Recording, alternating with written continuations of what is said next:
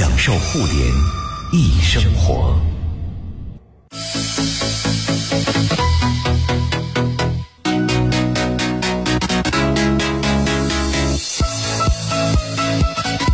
享受互联易生活，这里是联谊会。大家好，我是盛博。各位下午好，我是徐冉。这天儿啊，渐渐热起来了啊。第一呢，这个现在是一个装修的好时节。嗯第二，随着天儿热起来，每天冲个澡，甚至不止冲冲一次澡，已经成为了大家生活中的一个必选项了啊。因为容易出汗了嘛，对吧？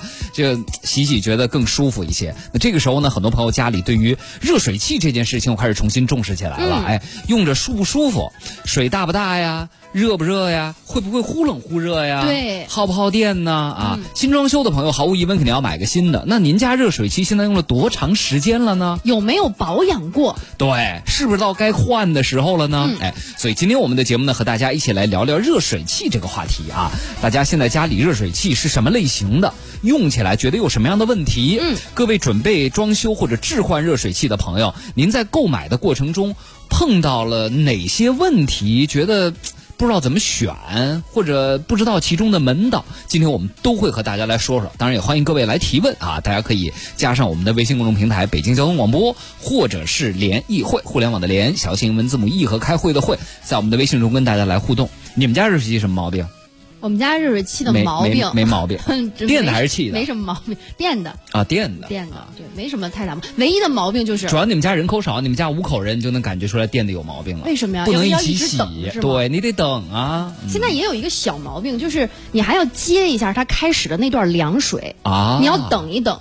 我现在基本上的策略就是打开了以后，把它赶紧调到最热，嗯让它快速加温。对我们家的毛病，现在应该我是燃气的。我们家那毛病应该是，比如说中途你冲完，你准备打沐浴露的时候，把水给关了嘛，啊关了你再开的时候呢，它会出一段很热的水，烫一下烫一下。所以一般你到中途打完肥皂之后，你准备冲的时候，你要躲开你要先一下躲一下，把最烫的然后再进去啊。嗯嗯这个问题不知道现在的新技术能不能解决，所以今天我们也请来了两位在热水器方面非常权威的，也从业很多年的两位专家来回答大家的问题，和大家好好来讲一讲热水器这件事儿。我们一起来欢迎一下他们。嗯，首先我们来欢迎热水器产品专家郭明，欢迎郭老师，郭老师您好。好，大家好。哎，郭老师做热热水器多少年了？已经应该现在有十七年了，十七年了。嗯您把话筒拉的再离您近一点，对，往前拉一些啊。十七年。十七年，嗯哎，好。继续来欢迎我们的热水器销售顾问叶鑫，欢迎叶鑫老师，您好啊大。家好，听众听众朋友们，大家好。哎，好啊，呃，一会儿有什么问题，二位可以帮大家来解答对啊，大家现在就可以来提问了。但是开场，我们先送给大家一组最新的科技和互联网资讯。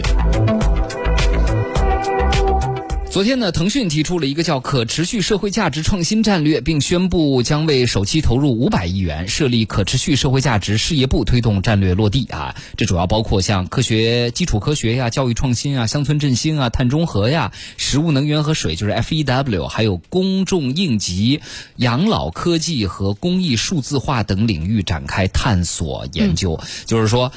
呃，之前不是央媒对科技企业提了个要求嘛？你们不能光关注快二八毛，哎，你们要关注科技的星辰大海。没错哎这是做了一个哎，我觉得还挺好的一个点。我觉得是个好事儿啊，应该承担自己的社会责任。对，接下来继续来关注微信。据了解呢，微信现在开始内测自己的微信键盘了。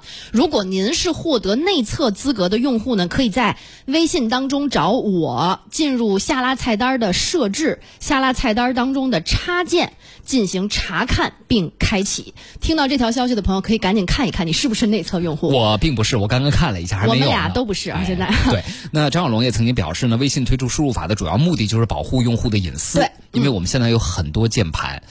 它，我跟你说，真的就是方便和隐私不能兼得。嗯，很多键盘要求你用使用网络功能联网，嗯因为你有一些联想的输入法，一些最热的词汇，它能帮你联想完成。对，比如说我总打盛博的名字，那可能盛博这个拼音出来，第一个就是你的名字，对就很方便嘛。对对对啊，这还好，还有一些，比如现在网络上的一些热词，啊对对对你第一遍一打就出来，它都有一个云端的过程。但这个过程中，你手机键盘上的操作就会被上传到服务器。对你的隐私，很多朋友觉得，哎，为什么我在微信里跟人聊了一个什么东西之后，哎，打字聊的吗？怎么马上某某软件就开始给我推荐这种东西了呢？嗯很多时候，输入法也是一个泄露隐私的一个重要的渠道，所以微信想做这个键盘的目的，也就是为了杜绝隐私的泄露。嗯。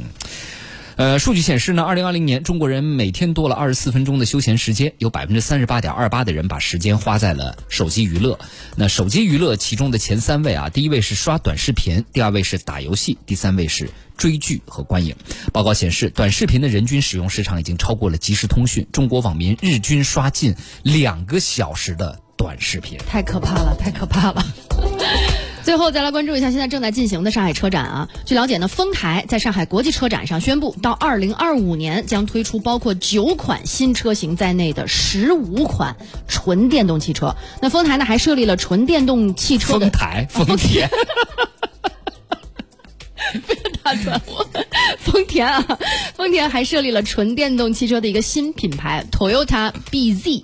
这个第一款车是和斯巴鲁共同开发的 SUV，呃，将会在二零二二年，就是明年的中期投放到市场当中。那除了斯巴鲁之外，它的新品牌还会跟像比亚迪、大发工业、铃木进行联合开发。哎，传统车企啊，终于现在开始全面发力了，就像奔驰这次发布了全新的 EQS 一样啊。看一看吧，接下来的较量应该会更加的精彩。好，结束了开场的资讯，我们和两位嘉宾正式进入今天热水器的话题。先问问郭老师啊，现在。呃，热水器的类型嘛，我们普通人掰掰手指头能算出来的，第一个是燃气型的，对吧？就是燃气热水器传统的，还有就是电热水器大桶，对啊，还有就是极热式的热水器，扁扁的放在墙上啊，马上就能出热水。现在还有什么新的热水器吗？就是新的让水热起来的技术吗？啊？呃，是您您还得把话筒往前拉了，对对对对对对啊。呃，是这样的，现在跟这个加热方式分了好多种，就是能源方面呢也是分了好多种。嗯，就是你像电热水器里边包含的刚才说的即热的，还有这个普通的那种圆筒的那种的，都是电热水器。嗯，还有一种呢是燃气热水器。嗯，还有呢就是那个空气能的热水器。空气能是什么意思？呃，就是跟空气炸锅是一个不不是不是，就是把空气中的热能转换成电能，把这个水加热。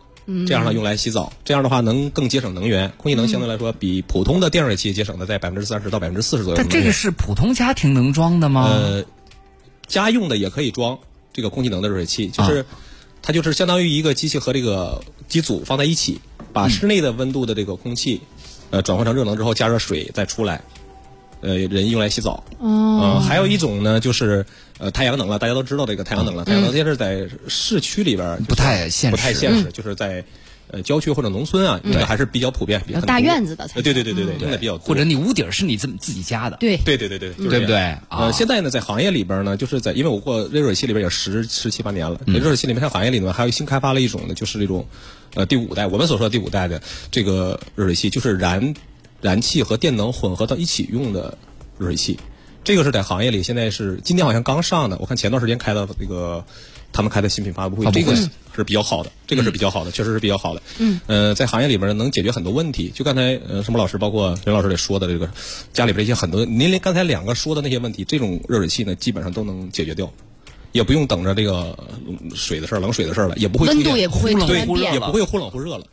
因为这个在行业里边，热水器解决的就是现在解决的两大难题吧。第一个呢就是水量，因为你像电热水器水量可能不大够。嗯。那么第二一种呢，就解决这个出水忽冷忽热。嗯。就刚才这个徐老师说的，嗯，出水可能要放一会儿。嗯。管里的水要放一会儿。就刚才也聊了说的这个事情，就是这个，首先它具备了这个零冷水循环这个功能，它保证了这个出来的水就是热的。不用等。嗯，再一个呢，就是它不像原来那个水温受这个气压呀，或者是这个水流的变化、水压的大小变化，它会出水温度会变化。现在基本上都不会变化。嗯，现在行业里还是比较好的做的都。嗯，对。但是可能这个新的技术越来，但新技术嘛，它总有一个尝鲜期，而且前期可能产品的价格会比传统的会贵一些。对。所以咱普通老百姓，比如换了我现在装修，可能还是会在燃气和电中间选一个。哎，那我们问问这个叶老师啊，现在燃气热水器和电热水器，大家选择上来看，嗯，您们目前从整个市场占比来看，哪种？现在会更多一些呢。呃，其实它这个是分地域的。像如果说我们北京的话，基本上可能是燃气水器要普遍多一点，因为电水器的话安装的话相对来说比较大一点。嗯，北京的话卫生间相对也小，所以一般的选择燃气热水器的用户是要稍微比用电电热水器的要多一点的。哎，那这个时候我们正好开场的第一个大问题，请二位来说说，就是燃气热水器和电热水器各自的优缺点。因为像喜儿一九九八就在问了，呃，他也是在装修嘛，他说我应该选电的。还是选燃气的，对吧？我觉得刚刚叶老师说了一个点，就是看你家卫生间的大小，大因为即使它是挂在墙上的，它也是很占地儿的一个大桶。嗯。对吧？嗯，咱们大多数家里是没有一个阳台或者一个专门的叫叫设备间这样的东西的，你只能是挂在卫生间里。至少你得占，不管是墙上还是地上，一平米，嗯，就占了，基本上。对我们听听二位的吧。这回叶老师先来说，您觉得燃气热水器和电热水器它们各自的优缺点是什么啊？其实像呃。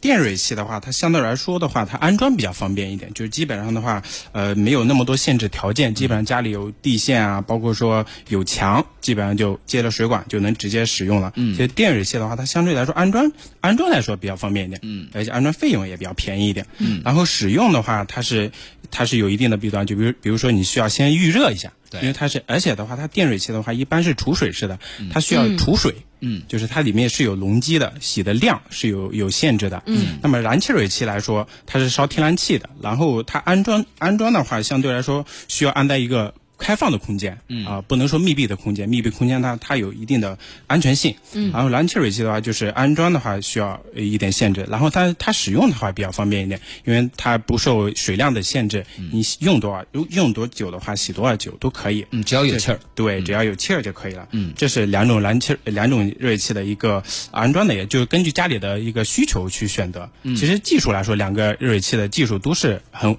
很成熟的。嗯。但燃气呢也有一个好处，因为大多数朋友。我把燃气都装在厨房了嘛？等于它一下解决了你厨房的热水用水和卫生间热水用水的这个问题。你厨房不用专门再去准备热水源了，对吧？我觉得这个可能也是大多数人选择燃气热水器一个特别重要的原因啊。那关于两种热水器的优缺点，郭老师还有什么补充的吗？呃，其实刚才叶老师讲的已经很好，讲很多。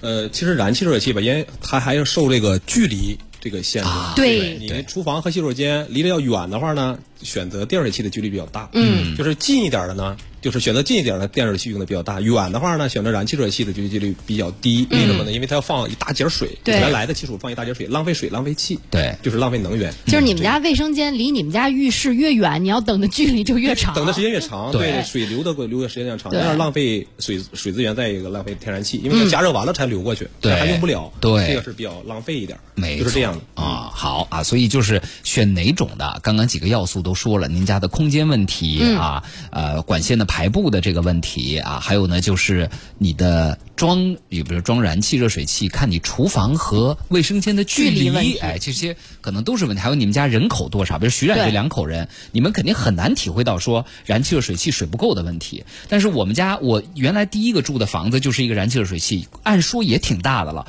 但是比如说我一个人洗，或者我爸妈来我们家，我们三个人洗没问题。但有时候亲戚来家里边住，外地亲戚来。来了仨，一下六个人，你你就不行了，你就洗到两个半人的时候，你就要再烧一烧，你得等等，然后等它温度上去了，到四十多度、五十多度的时候，六六七十度，你就重新再洗一遍。嗯啊，所以这个看大家实际的具体情况究竟是什么，综合考虑。哎，对。那么对于很多朋友来说呢，可能呃，对于燃气热水器包括电热水器，可能固有的几个印象啊，刚刚我说了，我们碰到的一些问题，现在新技术是怎么来解决的？我就很好奇。比如说，呃，问问郭老师，刚刚说到的，我们燃气热水器一般一开始一放。都要在旁边躲着，等一知道吗？对，最怕的就是冬天你已经脱得精光了，然后龙头一开，那个花洒又没调对，因为现在大多数人的花洒是有一个顶花洒，有一个手持花洒，对。但是这个时候一般来说我都是就是你开错了，开成顶花洒，很小心的。之后一开之后发现那个 特别崩溃，手持花洒的那个水呼就浇你个身上，那真的尤其是在南方的冬天，你知道吗？北京的冬天也一样啊，对吧？啊，尤其暖气。停的前后啊，停和开始的前后。那现在的技术是怎么来解决这个叫一开龙头它就有热是热水的这样的问题呢？啊，呃，是这样，因为刚才也说了，就是热水器这个现在分成电水器和燃气这两种。电水器呢稍好一些，因为什么？电热水器呢，它是可以加这个混水阀，嗯，基本上回水阀呃嗯。混混水。混水。哦混水混水阀水阀。门就是那个混水龙头嘛。嗯，这个呢，因为它在本身装在洗手间里边，它距离它也比较短，嗯，放水的速度呢也比较快，立马你能感受到。嗯，但是燃气热水器呢，因为它装在厨房，毕竟它的距离至少得有个是有点儿的。对，有一点的，两三米肯定是有的。嗯，那么这个时候燃气热水器呢，因为它的加热原理和电热水器是不一样的。电热水器呢，它可以混水；燃气热水器的工作原理呢是，先靠现在所有的燃气热水基本上全是水流量的开关，水一流动的时候冲开这个开关，它要先充气打火，嗯，之后呢再燃烧。但是这个因为燃气热水器里边它都是密闭的这种空间，嗯，会出现什么现象呢？因为忽然间它一点火，它就出现那种爆燃，因为火焰燃烧、天然气燃烧，它肯定有一个快速的这个燃烧的过程。这个过程当中呢，就会产生大量的热量，这个时候出来的水呢，一股水就特别的烫，特别的烫。嗯，这个时候呢，就是很难，咱们很难控制到。这个行业里边现在这个也是困扰了好多年的一个难题。嗯。呃，但是现在基本上行业里边，包括现在呃这个卡萨帝啊、海尔啊，还有 A.O. 史密斯呀，或者是这个美的啊、万和万家乐呀，这些很多品牌都在推了一个这个零冷水的这个机器。嗯，零冷水，对零冷水的机器怎么实现的呢？它是靠呃简单点说，就是工作原理，就是好比加了一个回水的管路，把那个出出水管出了那一节冷水没有加热的水，它经过这个循环回来之后加热，再输送到咱们呃花洒那块儿。等于我今天晚上回去准备洗澡了，呃，他把我们家燃气热水器到我卫生间花洒那个管里的水那个管里水还要抽回去加热一下。对对对对，对就是这个道理。哎，那我开开水龙头，会不会开的那一瞬间是没有水的？不会，因为哦它它也能做到有水它也能做到有水。那但是你先把那提前得得是在热水器上摁一个什么东西才行，呃，对吗？它是有这个循环，现在有很多种循环方式，有的呢是单次的循环，就比方说我摁一下洗澡，哎，对我就摁一下。嗯，有的呢它是全天的这种循环，就是你其他时间什么你都不用管，尤其到冬天、夏天用的时候它一直保持那个温度，你设定好的温度，哦它一直保持那个温度。你打开水龙头，它就一直那个温度，全天你什么时间打开它，什么时间那个温度。嗯，这个是现在这个难题是解决的是，我觉得这个技术确实很好的，嗯改变了很多人对燃气热水器的看法。对，而且这个瞬间的呢，对这个呃洗洗浴这个环哎呀境幸福指数一下就上直接去了提高了。对啊，说的我想换一个燃气热水器了。对，尤其这个技术呢，特别适合什么样的？什么样呃老年人和孩子？对尤其是小孩儿。对因为他没办法判断这个出水温度多少，因为咱们也看不到。对那么屋子烫了一下呢，可不见得能烫伤，但是很烫也是很麻烦的。对，地砖啊，它比较坚硬，万一滑倒了，万一一有躲危险一滑对啊所以说呢，这个技术我觉得还是设计的比较人性化的。现在行业里边就是在家电行业里边、热水器行业里边，这个推广的呢也是比较快的，选择的用户也比较多。对这个啊确实很好的这个技术。好，那这个就问题来了，那么。是想换就能换的吗？因为你看，这个多米诺也问了个问题，最近要装修，准备用燃气热水器，想问一下，热水器容量的大小和做不做零冷水有没有关系？还有 Never Say 说了个问题，就是说，如果想装零冷水的热水器，家里要做管线改造吗？哎，就是这个什么条件可以来装这个零冷水的燃气热水器呢？嗯，这目前现在咱行业里边，就是在热水器行业里边呢，有两种安装方式。嗯，一种呢就是刚才像那个呃听友们说的，就是需要改造管路。这个在新房装修的时候呢，提前预埋一根回水管，这样的话呢，它的回水效果就更好。嗯，呃，如果家里现在有没有做该改改造或者是重新装修这种这种想法，嗯，我现在就家里边，我现在有冷热水管，我现在有热水器摘下来，我想换一个零冷水，可不可以呢？现在也是可以的。现在呢，呃，就是在各大商场里边，基本上家电商场里面卖的那个有那种呃两根管也可以使用的这个零热水的机器，它是借用你输输送热水那根管再回来，它只要加一个循环的这个龙头就可以了，这样就能实现那根管里的水呢来回循环。嗯，这个是不影响的。也是也是可以用的啊、一点也不影响。嗯，然后这位朋友问的说，热水器容量的大小和做不做零冷水有关系，就是说零冷水会影响热水器的这个容量嘛？对，出水量？啊，因为零冷水的概念定义的，就是肯定是燃气热水器了，嗯，因为电热水器不涉及到这个。那么燃气热水器呢，它是就是现在商场里所卖的这个升数大小，就是比方说有十三升、十六升，嗯，还有二十四升，对，它这个升数呢，只是在单位的设定的条件下，比如说二十五度温升的时候，二十五度温升，就举个例子，咱们现在是十度的冷水温度，达到三十五度出水温度的时候，能达到，比如说十三升的热水器能达十三升，嗯，但是如果要是你出水温度三十五度，肯定洗不了澡嘛，嗯，肯定要达到四十左右度，三十八九度啊，四十多一点可能是，那这个时候呢，它的出水温度达不到十六升了，嗯，那就是选择热水器的大小，就刚才也说的是和这个零冷水主要取决于你的要求，比方说家里有大花洒，我有浴缸。或者有那种按摩那种浴缸，我要求出水量大一些，嗯，那么这个时候呢要买个大升数的，嗯，呃，和零冷水没有直接的关系。明白了，明白了。对。这个升数其实是看。它不是像储水的那个对对对升数升数，对对它是它其实这个升数是在单位时间内的，我能出多少水？对对。它其实是那个咱咱们老百姓的话说，就是出水量大对。急，哎，和出水量小和缓的这样的差别，对对不对对啊，好，特别好啊！好，大家有什么问题，今天也可以继续发来问啊。我们的微信公众平台是联谊会，互联网的联，小型英文字母 E 和开会的会。咱们还真有听众装空气能的，嗯我看看啊，刚有位听众，不太的多。他是那种老房改造，哎，那条微信在哪儿呢？啊，对。往事如烟说，我们家是二百八十平的双层楼房，国家没改电的空气能热源泵，冬天可以取暖洗澡，室外机和中央空调外机差不多八匹的，啊，八匹很大了，八匹很大，因为它大嘛，二百八十平它等于其实把空调、取暖、洗澡、洗澡、生活用水全都包括在内。都在这个空气能，其实它就用压缩机去压缩空气，然后产生热能来加缩加热水。对对对对，啊，对，好，它和空调的原理基本正好是相类反对正好相反的。就是对啊对对，嗯它把空空调呢是把这个呃热气是吧排到室外，嗯它呢是把这个呃外边的热量吸收回来，利用到咱们加热这个家里边的水、水源上。嗯明白了对，就这个意思。啊，好，那接下来我们请叶老师来说一说电热水器有什么新鲜的这个技术啊？最近这段时间，就是这几年来啊，有什么新的一些发展呢？就电水器的话，其实大家呃用了这么多年，因为它电水器的话，在市场的空呃时间比较长一点，对。然后它有一个困扰，大家一个用点的话，就是它跟烧烧电水壶是一样的，它用的时间久的话，容易产生水垢，对啊、水质健康的问题。产生水垢之后的话，它加热管覆覆盖了一层那个水垢的话，它加热速度就慢了。嗯。另外一个的话，它水质的话就比较脏一点。所以的话，如果说你现在目前用的是电水器的话，就建议您需要两三年清洗一下。嗯。那么现在的话，市面上出了一种新的热器去解决这种呃这种水垢产生的问题，就是就是行业内比较俗称的一个叫净水洗的功能。啊，净水洗的功能，它是原理的话，它大大概是通过这个呃过滤，就像净水机似的，水先经过过滤的装置，再进到内胆里面。内胆里面进内胆里的水的话，相当于是已经过滤完的水，它是不产生水垢的。这样的话是解决用户的一个这样的一个痛点。嗯，解决清洗问题。它是把水过滤了一下。对，已经过滤干净了。用滤芯儿提前把水中间的容易产生水垢的一些东西给嗯过滤掉了，这样的话上面就不容易产生，就是加热棒上就不容易产生问题。大家有没有看过一些清洗电热水器的视频？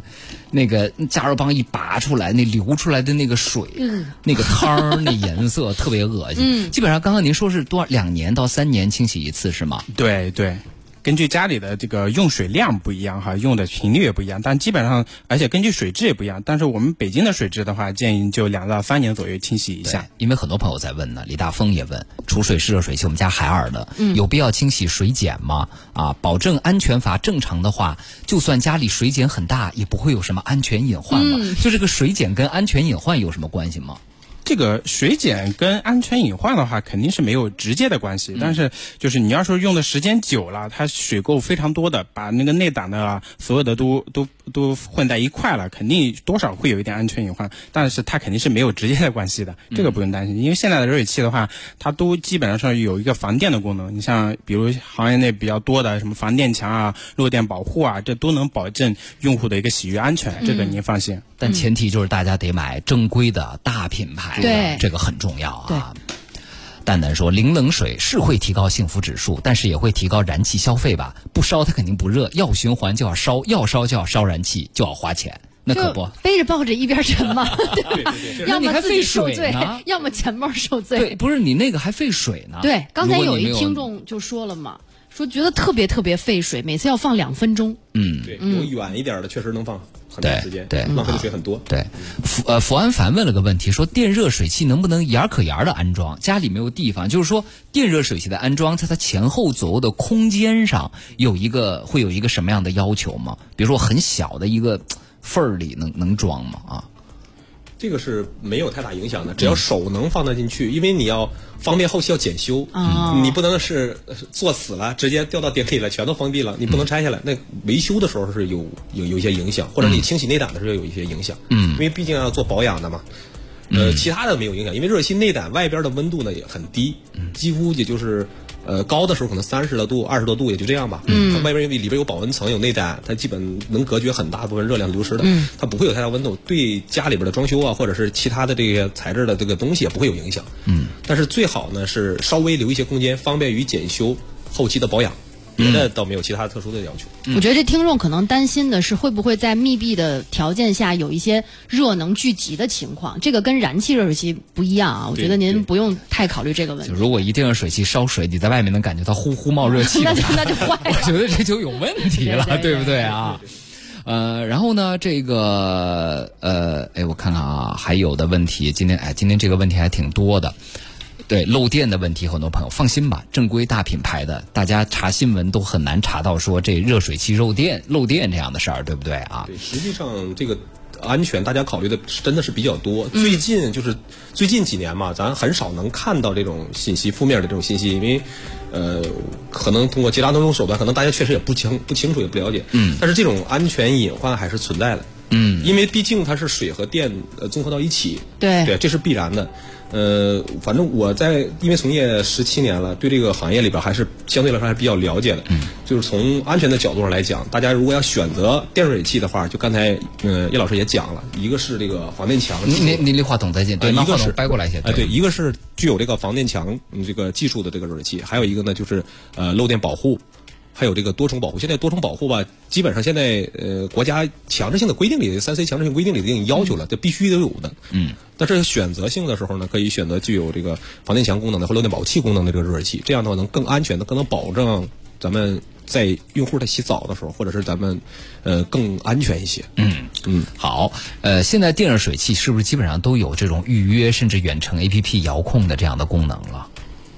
嗯，有很多现在市面上有很多品牌都有。对吧？我觉得这个是比较好。当年我想想零几年的时候，为了是为了这个更智能一些，就买那种，就是那会儿还没有能连 WiFi 的定时插座，只有那种就是安数高、安培数高一些的那个还得机械上面带的个东西对，得转转因为你想，大多数人的生活是规律的，对就比如说我可能四点我开始烧，嗯我一般五六点到家洗个澡。其实你是白天不用它开着，嗯但你回家有的时候经常会一回家就很热，想洗一下，嗯你要等电热水器热，它比较费劲。对现在这种预约功能基本上都已经加到这个呃热水器里边去了吧？现在这个热水器发展的比呃什么老师刚才说的那个要先进的多得多了，是吧？对，那个是比较早一些的了。现在的这个热水器呢，基本上是可以满足什么样？第一个，它是带 AI 人工智能的，嗯，它可以根据你家庭的这个用水的习惯来自定自己来自动的来设定这个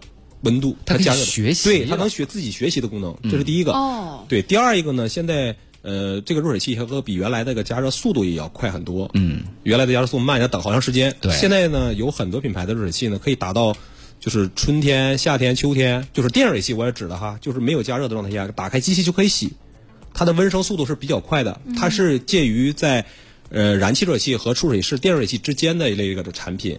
它比那个极热式的电热水器呢要更好一些，因为极热式的它这个功率比较大嘛。嗯。那么它呢也是采用那种，呃，据我了解哈，也是采用那种专利的技术，好像是中科院研发的一个技术。嗯。他们把那个技术运用到这个呃民用的这个家庭这个电热水器行业里边，这样的话呢，它能快速的实现温升。呃，其代表的品牌里边，你看像呃美的啊，嗯，呃像这个海尔啊，嗯，包括这个卡萨帝啊，这些品牌里边都具备这些功能。这个技术叫什么名字？呃，我们这行业里边有的叫三 D 动态加热技术，有的呢叫就速热技术，速热对，名字不一样，就是原理是什么呢？它就它好比。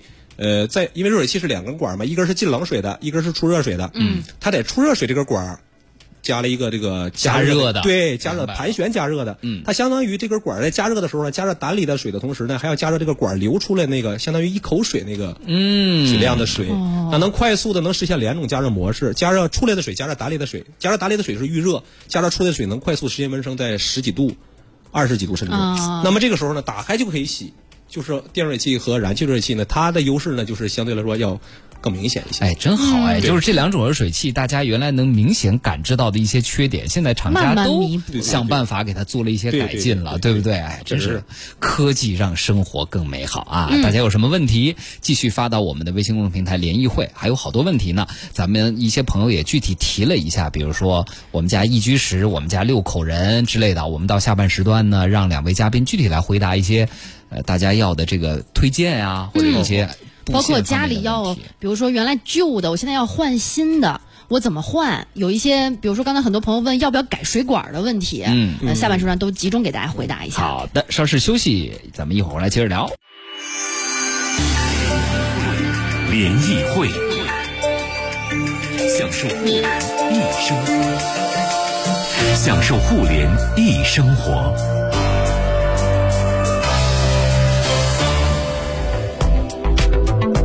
欢迎大家继续收听联谊会，我是盛博。各位下午好，我是徐冉。今天我们和大家来说说热水器啊，嗯看来这个问题大家特别关注。今天我们这微信平台上啊，太多的问题了，嗯，这真的而且是都很具体。高频使用的，大家能非常切身的感受到这个产品在使用中的一些优缺点，对对不对啊？我们再来欢迎一下今天我们的两位专家，都是从业多年的，在热水器行业方面有非常丰富储备的，所以大家今天有什么问题尽管来问啊！嗯欢迎一下热水器产品专家郭明，欢迎郭老师您好。哎，大家好，大家好。哎，还有热水器销售顾问叶鑫，欢迎叶老师您好。嗯、大家好。哎，好嘞啊。呃，张问了个问题，说我们家呢是空气能热水器，用了得有五年了，那个泄压的地方总是滴答跑水，我按了一个八字阀把它关死了，用了这么多年也没事儿。说这空气能热水器需要清洗吗？我把这热水器啊装在库房了，是不是不能装在屋子里啊？夏天工作的时候库房里老凉快了。嗯，对，这就是刚才这个徐乐呃徐老师说的那个，就是它相当于把空调这个原理调过来。嗯，嗯，它会把这个空气中的热量呢，呃，吸走吸走，对，它就变成特别凉爽了。嗯，那就是解决这个。刚刚才这个呃。也是这个听友也说了，就是这个泄压阀泄压阀的问题。嗯，这个呢，我个人建议是不不要装这个八字阀直接关死，因为这个泄压阀的作用是什么呢？保证这个热水器内胆里边压力承受不了的时候，它会把这个压力释放掉。嗯，呃，会规避它的这个爆炸啊或者其他的风险。嗯，如果要是关死的话，你就没办法判断这个机器里边的压力有多少，这样容易出现危险。嗯，这个个人还是建议，最好是还是要再改换成那个换成那种泄压阀。嗯，好，瞪大眼儿啊，说我们家要装修，怎么跟装修师傅说加回水管这件事儿呢？嗯，现在一般的装修都会给你装这个管儿吗？安装回水管会出现哪些其他的隐患吗？啊，这里主要是两个问题，第一个回水管这个谁么负责 来装啊？怎么跟这个师傅说呢？嗯，二位谁来说说这问题？对叶老师来说，嗯，好，嗯、这个回水管这个问题吧，现在就是装修，这就是稍微好一点的装修公司，他也会给您，就是如果您安装的燃气水器，他也会给您安装。但是如果建议您的话，就是在铺管路、铺水管之前的话，可以先预定热水器，或者说先预约个厂家上门给您设计这个回水管路的一个走向。嗯，因为它这个确实需要呃规划它的一个管路的一个走向，保证每个用水点都是打开就有热水，比如厨房、还有卫生间，还有多个卫生间的，这个都都需要专业的这个水管呃工人去给您设计。哦明白了，因为刚刚有听众也问了个问题，说这种零冷水的热水器在厨房洗菜的地方能直接出热水吗？其实也是可以的，你只要的在那安排了回水机构就可以了啊。嗯，好，嗯再来看看大家问的问题。刚才火锅侠问了个问题，我找一找，找啊，他说我们家装修比较老，厕所呢离厨房还挺远的，所以我就不想用电的，我觉得特别费电，我想装燃气的。那我这个煤气管道是不是还要改呀？以及水管是不是也要改呢？我们家厕所离厨房得有五米，还拐弯儿。嗯，这个距离基本上现在北京市大部分的居民楼都是正常的，对，都是这样，基本上差不多是这样。但是，呃，就说改这个煤气哈，煤气咱们在。气表之前呢，肯定是改动不了的，这是北京市煤气公司规定是不允许改的。气表之后呢，呃，所有的安装燃气具这个热水器的这个厂家呢，都是有这个能力，它也是能改动的，就是在气表之后，就比如说接根气管啊，这是可以没问题的。嗯，水管就比较简单了。如果要老房不装修的话呢，要是嗯不影响美观，感觉不影响美观的话那，可以走一根水管到洗手间里边。嗯，如果要是觉得影响美观呢，那可能有的人接受不了，说我要走一根水管明管出来可能不大好。嗯那么这个呢，可就没办法装燃气热水器了。其实安装上这个条件，走水管啊这些都不影响，包括气路啊都不影响，只是大家对这个呃走完了之后这个效果。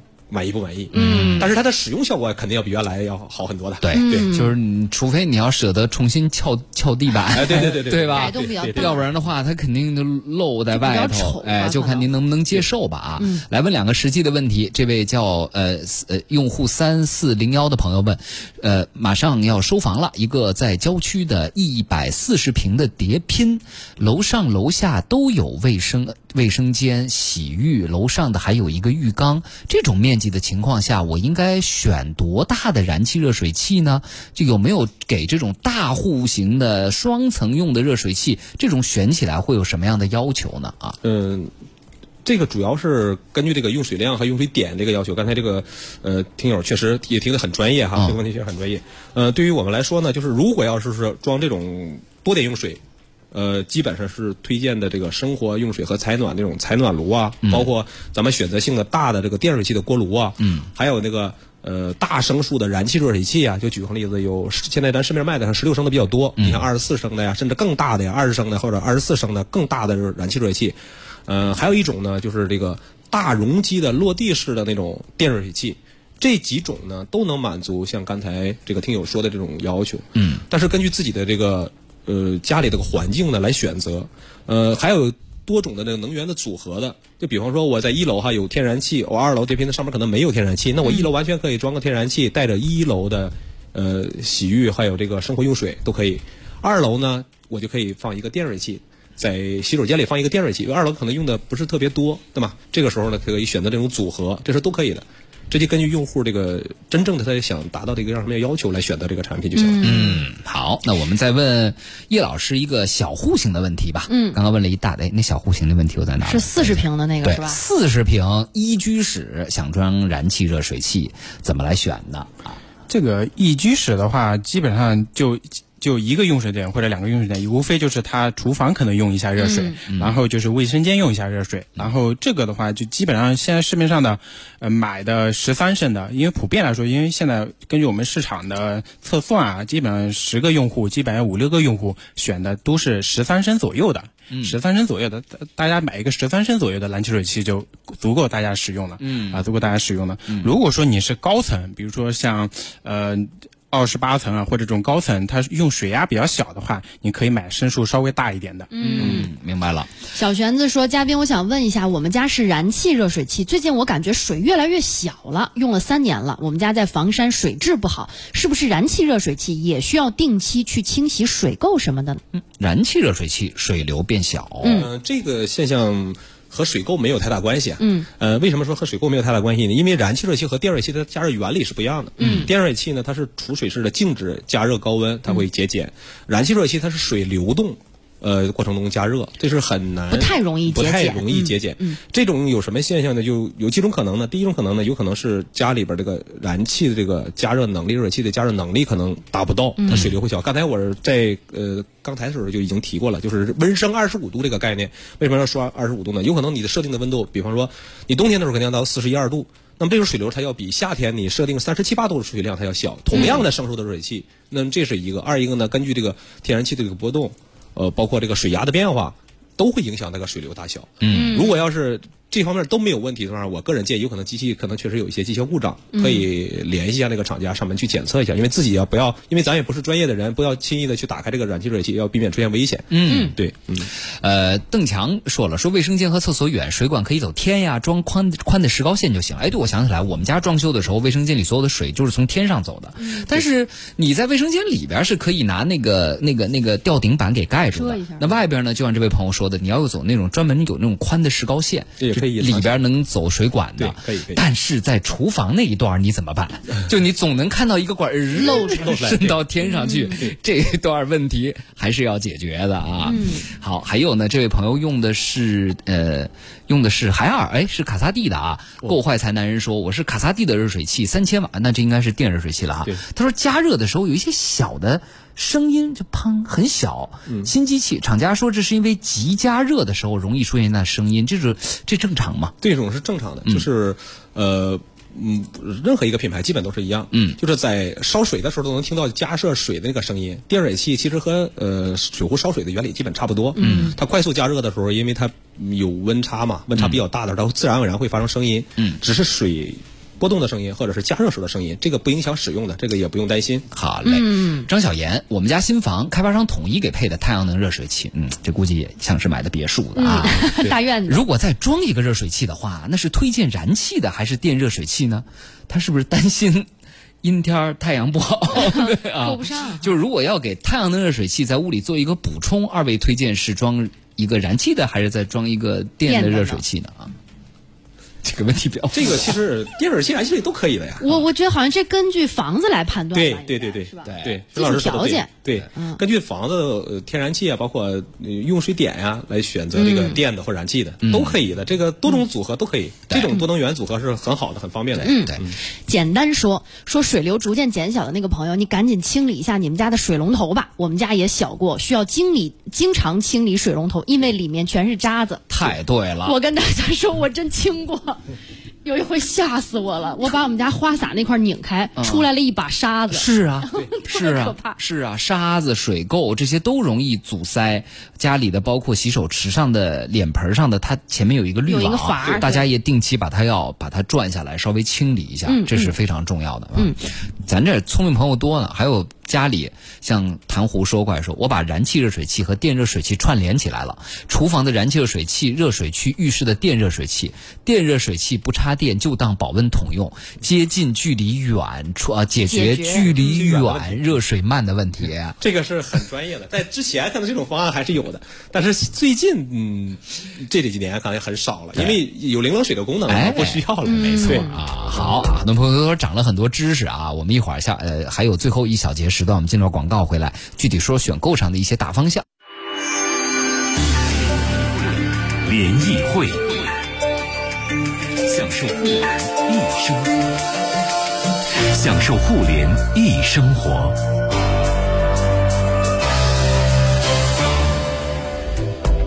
好，最后一点时间，我们说说啊，大家听完我们今天节目，哎，好啊，我真要去卖场一看，哎呦，不知道怎么选了。不知道怎么选了啊！同样燃气热水器，这个价格的区间之大，比如说同样是海尔，有海尔上面还有一卡萨帝啊你呢，一千多的哎到大几千的。对，这它这个它价差在什么地方？有哪些二位嘉宾是认为我们能有条件选尽量选的？有哪些呢？是你考虑性价比的时候可以暂时先不考虑的？这些选购的大原则，我们请二位跟我们来说说好不好？我们这次先从叶老师这儿开始，来，叶老师，嗯，其实这个选购蓝气水器的话，就是呃，根据家里的这个用水点，还有家里的花洒的大小，嗯啊、如果说你如果说家里的用水点只有一个，就一个就普通来说一个卫生间的话，你就拿十三升就可以了。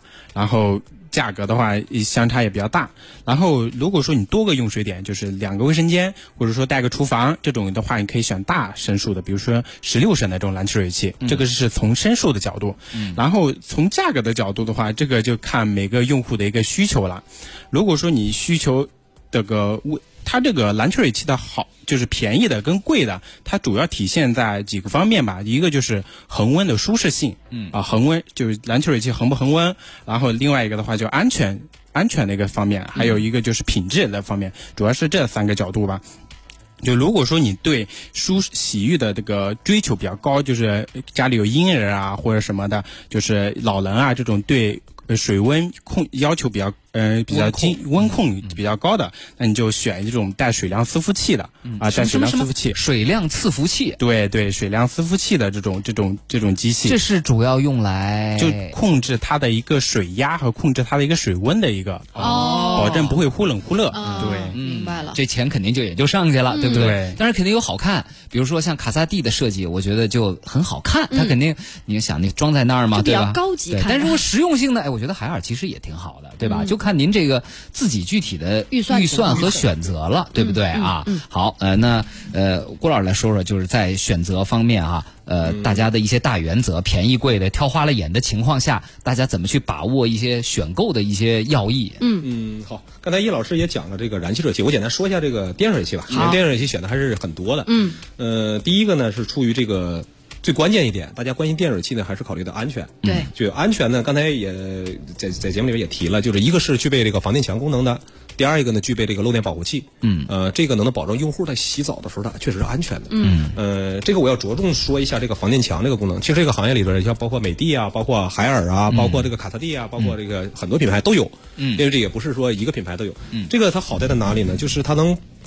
不单单能解决正向的漏电，正向的漏电我指的是机器里边往外漏电，就你洗澡的时候机器漏电了，有可能洗澡的时候电着人了。嗯，还有一种是什么呢？就是逆向的漏电，就比方说你家里的机器没有漏电，你洗澡的时候你家里的其他电器漏电了，因为你家里边的地线是个局域网。嗯，呃，国家三 C 强制性规定，那个地线必须要和热水器的内胆相连的。嗯，你家里的地下电器漏电的话，有可能顺这个地线直接导到那内胆，你洗澡的时候会有危险。嗯，那么如果具备这个防电墙功能的呢，就不会有危险。我我看过他们搞这个户外的这种实验。就是把这个机械锯掉一半儿把这个裸线哈，这个电线去的头的那个裸线放到里边出来的水，用那个手抓那么大点的小金鱼，特别小的小金鱼，就是正常的话几十伏的鱼可能就不行了。但是这个呢，它百分之百能保证你用户在洗澡的过程当中是安全的。哦，这个是非常关键的，就是在安全的角度。防电墙。对对对，这是一个是安全的角度，还有一个呢，就是刚才说，呃，邵老师说的这从这个经济这个角度。因为经济角度考虑的预算要多少，要提前做个预算。我比如说三千呀、两千呀，呃，包括四千、五千，因为每个价格段它的这个产品功能具备是不一样的。嗯。呃，刚才提到了加热速度。嗯。一个加热速度，比如说我要求我人口比较多，那我可以着重把这个资金呢放到这个加热速度上。嗯。但我可以选择加热速度快的热水器，包括具备这个三 D 加热技术的。还有三十秒啊，您加快一些速度啊。好的好的。加热速度对，还有一个呢，就是最后说一个呢，就是这个呃。大家关注这个体积，体积适合自己家里的体能装得下，你别到时候装不下。对，这个非常关键的。对，三口人就是五十到六十升左右。对对对，足够的。四十到五十就是两口人。嗯嗯，对啊，好的，特别感谢今天二位的分享，谢谢大家，谢谢两位嘉宾。接下来是一路畅通，我是盛博，我是徐冉，咱们明儿见了，各位。